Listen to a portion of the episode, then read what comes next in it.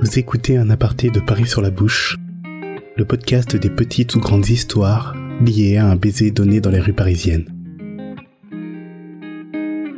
Il y a quelque temps, nous étions avenue de l'Opéra pour parler d'une envie de passer à autre chose après une rupture, d'une main dans une autre et d'un baiser tout sauf niais. Et, comme une jolie surprise, ce petit bout d'histoire enregistré se terminait ainsi. Euh, et donc, Oui. et là on verra si on coupe ou pas. Voilà. Mais on va pas couper. Euh, Mais on va pas je couper. coupe pas, mais vas-y, on voit. Mais chat, je sais pas comment faire ça. Mais je me dis que en vrai, bon, ça fait deux ans qu'on est ensemble et on est bien et on a des chats et on a un appart trop cool. Et peut-être qu'on pourrait officialiser tout ça en se paxant. Alors, euh, est-ce que tu veux bien qu'on fasse ça ensemble? Voilà. Du coup, maintenant, il faudra que je le vois, qu'on enregistre au même endroit et qu'il réponde ou pas. Du coup, comment on fait Comment Non, on parce que je vais encore attendre mille ans.